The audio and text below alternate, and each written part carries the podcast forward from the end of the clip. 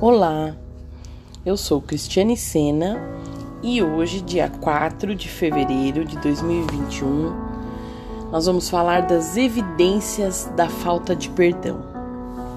Você tem alguma falta de perdão na sua vida?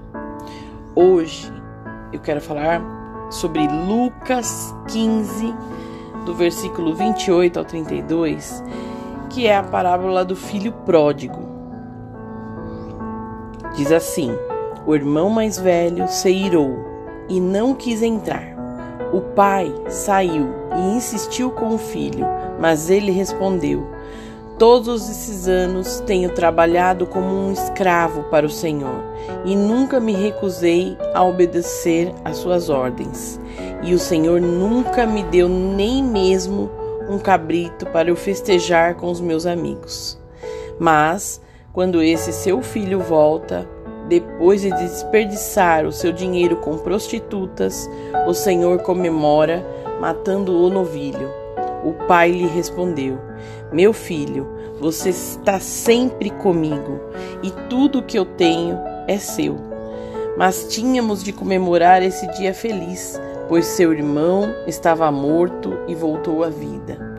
Estava perdido e foi achado. Amém? Então nós vamos podemos ver nesse texto, né, as evidências da falta de perdão.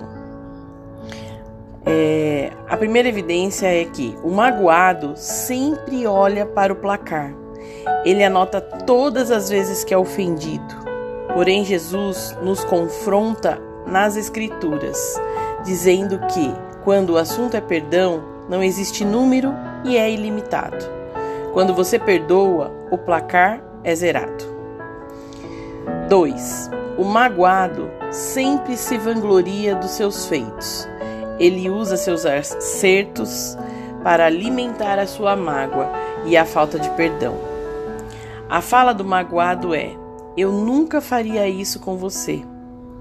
É achar que o perdão de Deus não foi tão grande assim na sua vida e por isso se sentir incapaz de perdoar o próximo. Só conseguimos perdoar o outro quando entendemos o quão pecador nós somos. 3. O magoado se transforma em um reclamão. A mágoa suja a lente que usamos para ver a vida. 4. A mágoa divide. Jesus diz com frequência: se você não perdoar o seu irmão, o Pai não vai te perdoar. A mágoa vai deixando o nosso mundo cada vez menor, pois vai eliminando as pessoas das nossas vidas. 5. A mágoa nos faz cada vez mais diferentes de Jesus. Precisamos perdoar, porque Jesus perdoa. Quando a mágoa vier, queridos, lembre-se que ele te perdoou primeiro e você foi feito à imagem e semelhança dele e deve ser imitador dele. Portanto, seja livre das amarras da falta do perdão e viva tudo aquilo que o Pai planejou para você. Amém?